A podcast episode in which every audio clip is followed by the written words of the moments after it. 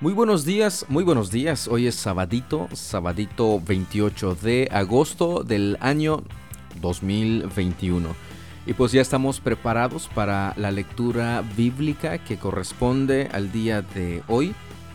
Y pues esa lectura es Primera de Samuel, capítulo 20, Primera de Corintios, capítulo 2, Lamentaciones capítulo 5. Hoy es el último capítulo de este libro de Jeremías.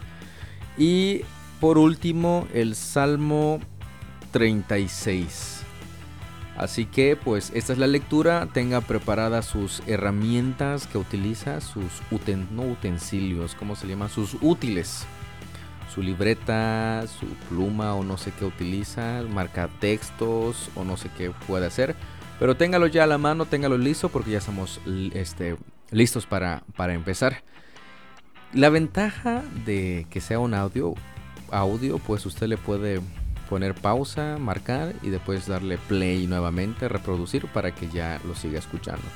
Pero bueno, sin más por el momento, creo que ya es tiempo de iniciar la lectura. Las recomendaciones ya usted las sabe perfectamente. Cafecitos listos. Comenzamos. Primera de Samuel 20. En ese momento, David huyó de Naiot de Rama y encontró a Jonatán. ¿Qué he hecho? exclamó. ¿Cuál es mi delito? ¿Cómo ofendí a tu padre para que esté tan decidido a matarme? No es cierto, contestó Jonatán. No vas a morir. Mi padre siempre me cuenta todo lo que piensa hacer, aun las cosas más pequeñas. Sé que mi padre no me ocultaría algo como esto. Sencillamente no es cierto. Entonces David hizo un juramento delante de Jonatán y le dijo Tu padre sabe perfectamente bien acerca de nuestra amistad. Por lo tanto, se dijo a sí mismo No le diré nada a Jonatán. ¿Para qué lastimarlo? Pero te juro que estoy a solo un paso de la muerte. Te lo juro por el Señor y por tu propia alma. Dime cómo puedo ayudarte, exclamó Jonatán. Mañana celebraremos el festival de Luna Nueva, respondió David. Siempre he comido con el rey en esa ocasión, pero mañana me esconderé en el campo y me quedaré allí hasta la tarde del tercer día. Si tu padre pregunta dónde estoy, dile que pedí permiso para ir a mi casa en Belén para un sacrificio anual que celebra mi familia. Si él dice está bien, sabrás que todo realmente está bien. Pero si se enoja y pierde los estribos, sabrás que está decidido a matarme. Muéstrame la lealtad de quien juró ser mi amigo porque hicimos un pacto solemne delante del Señor. O mátame tú mismo si he pecado contra tu padre, pero te ruego que no me traiciones entregándome a él. Jamás, exclamó Jonatán, tú sabes que si tuviera la menor idea de que mi padre pensara matarte, te lo diría de inmediato. Entonces David le preguntó ¿Cómo podré saber si tu padre está enojado o no? Ven al campo conmigo, le respondió Jonatán. Entonces salieron juntos al campo y Jonatán le dijo a David te prometo por el Señor Dios de Israel que para mañana a esta hora o a más tardar pasado mañana hablaré con mi padre e inmediatamente te haré saber qué piensa acerca de ti. Si él habla bien de ti, te lo haré saber. Pero si está enojado y quiere matarte, que el Señor me castigue y aún me mate si no te advierto para que puedas escapar y vivir. Que el Señor esté contigo como antes estaba con mi padre, y que tú me trates con el fiel amor del Señor mientras que yo viva. Pero si muero, Trata a mi familia con este fiel amor, aun cuando el Señor elimine a todos tus enemigos de la faz de la tierra. Entonces Jonatán hizo un pacto solemne con David diciendo Que el Señor destruya a todos tus enemigos. Y Jonatán hizo que David reafirmara voto de amistad, porque amaba a David tanto como a sí mismo. Después Jonatán dijo Mañana celebramos el festival de Luna Nueva. Te extrañarán cuando vean que tu lugar a la mesa está desocupado. Pasado mañana, al atardecer, ve al lugar donde antes te escondiste, y espera allí junto al montón de piedras. Yo saldré y dispararé tres flechas hacia un lado del montón de piedras, como si estuviera disparándole a un blanco. Enseguida enviaré a un niño para que me traiga las flechas. Si oyes que le digo, ¿están de este lado? Entonces sabrás tan cierto como que el Señor vive, que todo está bien y que no hay ningún problema. Pero si le digo, Ve más lejos, las flechas están más adelante. significará que tendrás que irte de inmediato, porque es el Señor quien desea que te vayas, y que el Señor nos haga cumplir la promesa que nos hicimos el uno al otro, porque Él fue testigo de ellas. Entonces David se escondió en el campo. Cuando comenzó el festival de Luna Nueva, el rey se sentó a comer en su lugar de siempre, contra la pared, con Jonatán sentado enfrente y Abner a su lado. Pero cuando el lugar de David estaba desocupado, ese día Saúl no dijo nada acerca de ello, pero pensó algo debe haber hecho que David quedara ceremonialmente impuro. Pero cuando el lugar de David siguió desocupado al día siguiente, Saúl le preguntó a Jonatán ¿Por qué el hijo de Isaí no vino a comer ni ayer ni hoy? Jonatán le contestó David me rogó que lo dejara ir a Belén. Me dijo Por favor, déjame ir, porque mi familia celebrará un sacrificio. Mi hermano me exigió que estuviera presente. Así que te ruego que me dejes ir a ver a mis hermanos. Por eso no está a la mesa del rey. Entonces Saúl se puso muy furioso con Jonatán. Tú, estúpido, hijo de prostituta, lo maldijo.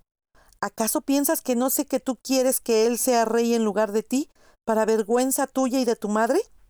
Mientras ese hijo de Isaí esté vivo, jamás serás rey. Ahora ve y búscalo para que lo mate. ¿Pero por qué tiene que morir? le preguntó Jonatán a su padre. ¿Qué ha hecho? Entonces Saúl le arrojó la lanza a Jonatán con la intención de matarlo. Por fin Jonatán se dio cuenta de que su padre realmente había decidido matar a David Así que Jonatán dejó la mesa enfurecido y se negó a comer durante ese segundo día del festival, porque estaba destrozado por la vergonzosa conducta de su padre hacia David.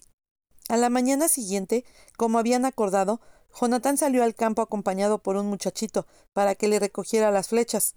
Comienza a correr, le dijo al niño, para que puedas encontrar las flechas, mientras las voy disparando. Entonces el niño corrió y Jonatán disparó una flecha más allá de donde estaba el muchacho. Cuando el niño casi llegaba a donde estaba la flecha, Jonatán gritó La flecha está más adelante. Rápido. apresúrate. No te detengas. Así que con prisa el niño recogió las flechas y regresó corriendo a su amo. El muchacho, por supuesto, no sospechaba nada. Solo Jonatán y David entendieron la señal.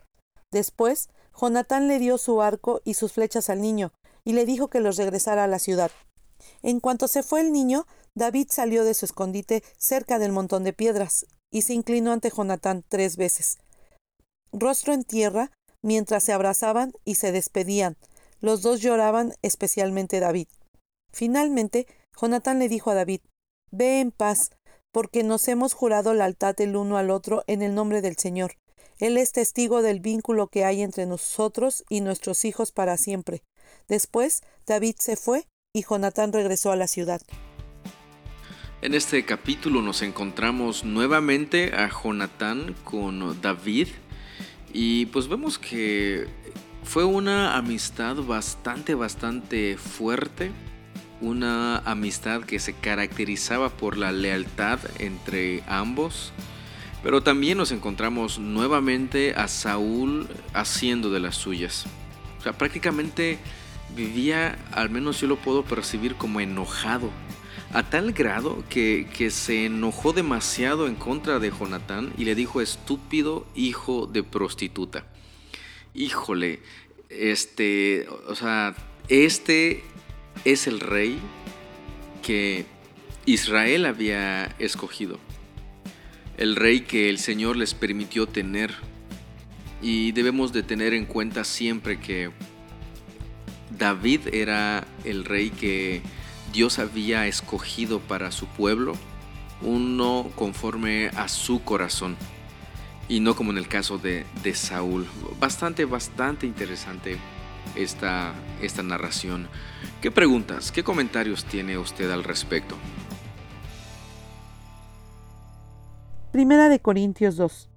Amados hermanos, la primera vez que los visité, no me valí de palabras elevadas ni de una sabiduría impresionante para contarles acerca del plan secreto de Dios, pues decidí que, mientras estuviera con ustedes, olvidaría todo excepto a Jesucristo, el que fue crucificado.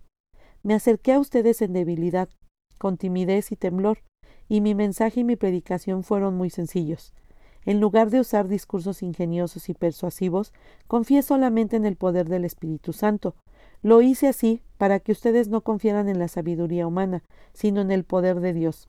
Sin embargo, cuando estoy con creyentes maduros, sí hablo con palabras de sabiduría, pero no la clase de sabiduría que pertenece a este mundo o a los gobernantes de este mundo, quienes pronto son olvidados. No, la sabiduría de la que hablamos es el misterio de Dios. Su plan que antes estaba escondido, aunque Él lo hizo para nuestra gloria final, aún antes que comenzara el mundo, pero los gobernantes de este mundo no lo entendieron. Si lo hubieran hecho, no habrían crucificado a nuestro glorioso Señor. A eso se refieren las Escrituras cuando dicen Ningún ojo ha visto, ningún oído ha escuchado, ninguna mente ha imaginado lo que Dios tiene preparado para quienes lo aman. Pero fue a nosotros a quienes Dios reveló esas cosas por medio de su Espíritu, pues su Espíritu investiga todo a fondo y nos muestra los secretos profundos de Dios. Nadie puede conocer los pensamientos de una persona excepto el propio espíritu de esa persona, y nadie puede conocer los pensamientos de Dios excepto el propio espíritu de Dios. Y nosotros hemos recibido el espíritu de Dios, no el espíritu del mundo, de manera que podemos conocer las cosas maravillosas que Dios nos ha regalado. Les decimos estas cosas sin emplear palabras que provienen de la sabiduría humana. En cambio, hablamos con palabras que el Espíritu nos da, usando las palabras del Espíritu para explicar las verdades espirituales. Pero los que no son espirituales no pueden recibir esas verdades de parte del Espíritu de Dios. Todo les suena ridículo, y no pueden entenderlo, porque sólo los que son espirituales pueden entender lo que el Espíritu quiere decir. Los que son espirituales pueden evaluar todas las cosas, pero ellos mismos no pueden ser evaluados por otros, pues ¿quién puede conocer los pensamientos del Señor? ¿Quién sabe lo suficiente para enseñarle a Él? Pero nosotros entendemos estas cosas porque tenemos la mente de Cristo. El versículo 14 dice, pero los que no son espirituales no pueden recibir esas verdades de parte del Espíritu de Dios. Todo les suena ridículo y no pueden entenderlo, porque solo los que son espirituales pueden entender lo que el Espíritu quiere decir. Es importante que tengamos esto en cuenta porque porque podríamos nosotros pensar en, esta persona y en muchas, muchas, muchas personas más que están en contra de cualquier cosa que tenga el nombre de Cristo, el nombre de Jesús, y poder decir, no, es que cómo no lo pueden entender si se supone que, se supone que son estudiados, mira, son diputados o son políticos y personas que tienen maestrías, doctorados, y cómo es que no pueden entender esto pues aquí lo estamos viendo precisamente. La razón de por qué no. Pues porque no son espirituales. ¿Y a qué se refiere? Pues a que definitivamente para poder entender esto es algo que recibimos de parte de Dios, de parte del Espíritu de Dios. Y los que no tienen el Espíritu de Dios son los que dicen qué ridículos son estos cristianos. ¿Qué preguntas tiene usted? Lamentaciones 5. Señor, recuerda lo que nos ha sucedido. Mira cómo hemos sido deshonrados. Se entregó nuestra herencia a extraños y nuestras casas a extranjeros. Somos huérfanos sin padre, y nuestras madres son viudas. Tenemos que pagar por el agua que bebemos y hasta la leña es costosa. Los que nos persiguen nos pisan los talones. Estamos agotados pero no encontramos descanso. Nos sometimos a Egipto y a Siria para conseguir alimentos y así sobrevivir. Nuestros antepasados pecaron, pero murieron, y nosotros sufrimos el castigo que ellos merecían. Los esclavos son ahora nuestros amos. No ha quedado nadie para rescatarnos. Buscamos comida a riesgo de nuestra vida, porque la violencia domina el campo. El hambre hizo ennegrecer nuestra piel, como si hubiera sido quemada en el horno. Nuestros enemigos violaron a las mujeres de Jerusalén y a las muchachas de las ciudades de Judá, cuelgan a nuestros príncipes de las manos y tratan a nuestros ancianos con desprecio. Llevan a los jóvenes a trabajar en los molinos y los niños tambalean bajo pesadas cargas de leña. Los ancianos ya no se sientan en las puertas de la ciudad, los jóvenes ya no bailan ni cantan. La alegría abandonó nuestro corazón, nuestras danzas se convirtieron en luto, cayeron las guirnaldas de nuestra cabeza. Lloren por nosotros porque hemos pecado. Tenemos el corazón angustiado y cansado, y nuestros ojos se nublan por las lágrimas, porque Jerusalén está vacía y desolada. Es un lugar donde merodean los chacales. Pero Señor, tú serás el mismo para siempre. Tu trono continúa de generación en generación. ¿Por qué sigues olvidándonos? ¿Por qué nos has abandonado por tanto tiempo? Restáuranos, oh Señor, y haz que regresemos a ti. Devuélvenos la alegría que teníamos antes. ¿O acaso nos has rechazado por completo? ¿Todavía estás enojado con nosotros? Ante este sufrimiento, ante el exilio y ante todo lo que Jerusalén estaba sufriendo, en este último capítulo de este libro, eh, ora y clama a Dios para que le ayude, para que tenga misericordia de, Jerusalén en este caso.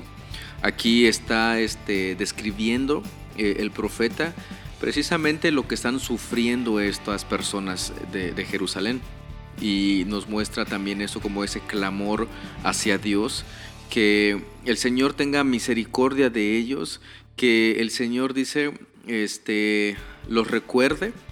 Y el verso 19 dice, pero Señor, tú serás el mismo para siempre, tu trono continúa de generación en generación. Bastante interesante porque si vemos todo el contexto, no solamente de lamentaciones, sino de toda la Biblia respecto al reino de Dios, vemos que el Señor sigue sentado en su trono, reinando sobre absolutamente todo.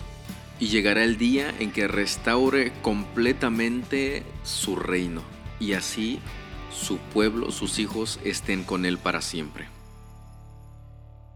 Salmo 36. A los malvados el pecado les susurra en lo profundo del corazón. No tienen temor de Dios en absoluto. Ciegos de presunción, no pueden ver lo perversos que son en realidad. Todo lo que dicen es retorcido y engañoso. Se niegan a actuar con sabiduría o a hacer el bien. Se quedan despiertos por la noche tramando planes pecaminosos. Sus acciones nunca son buenas. No hacen ningún intento por alejarse del mal. Tu amor inagotable, oh Señor, es tan inmenso como los cielos. Tu fidelidad sobrepasa las nubes. Tu rectitud es como las poderosas montañas. Tu justicia como la profundidad de los océanos. Tú cuidas de la gente y de los animales por igual, oh Señor. Qué precioso es tu amor inagotable, oh Dios. Todos los seres humanos encuentran refugio a la sombra de tus alas. Los alimentas con la abundancia de tu propia casa y les permites beber del río de tus delicias, pues tú eres la fuente de vida, la luz con la que vemos. Derrama tu amor inagotable sobre los que te aman, haz justicia a los de corazón sincero, no permitas que los orgullosos me pisoteen, ni que los malvados me intimiden. Miren, han caído los que hacen el mal, están derribados, jamás volverán a levantarse. Este salmo inicia hablando de los versículos 1 al 4, de los malvados, de los ciegos de presunción, dice, lo, y, y todos estos malvados, pues dice que todo lo que dicen es retorcido, engañoso, y pues no son para nada sabios y están toda la noche tramando a ver qué es lo que van a hacer, obviamente cosas pecaminosas. En el verso 5 dice, tu amor inagotable, oh Señor, es tan inmenso como los cielos, tu fidelidad sobrepasa las nubes. Es bien interesante cómo hace un contraste entre lo que son los malvados y posteriormente quién es el Señor todo lo que hace el Señor, su, justicia, su misericordia, su amor inagotable qué es lo que ha estado mencionando a lo largo de este salmo. Bueno, y pues no está de más decir que cada estrofa de este salmo comienza con una letra del alfabeto hebreo en, de forma consecutiva. Pues eso significa que este salmo es un poema acróstico hebreo. Bastante interesante el contenido y cómo está establecido este salmo y las dos partes que tiene. Habla de los malvados y después habla del amor inagotable de Dios. Pues de esta manera concluimos la lectura del día de hoy, es sabadito 28 de agosto. Y recuerde que si usted tiene sus observaciones y preguntas y ya las anotó, pues es tiempo de investigar, de preguntar a, su pastor en el caso de que usted asista a alguna iglesia o consultar uno que otro libro para poder pues así este, resolver sus dudas y encontrar nuevas, encontrar nuevas dudas y, preguntas respecto al, texto. Y pues no olvide también, ya que haya entendido lo que la palabra de nuestro Dios nos enseña, pues vivir en función del, del Evangelio, vivir en función de su palabra y así estar dando testimonio de lo que Él ha hecho, no de lo que nosotros estamos haciendo, sino de lo que Él ha hecho, su obra, este, por la cual nos, nos salvó, su misericordia, su gracia, el Evangelio prácticamente. Es lo que tenemos que testificar a todas las personas. Pues aquí vamos a, concluir el día de hoy. Me despido de este eh, día. No sin antes agradecerle por su tiempo, agradecerle por su atención. Dios les bendiga, cuídese un montón. Hasta luego.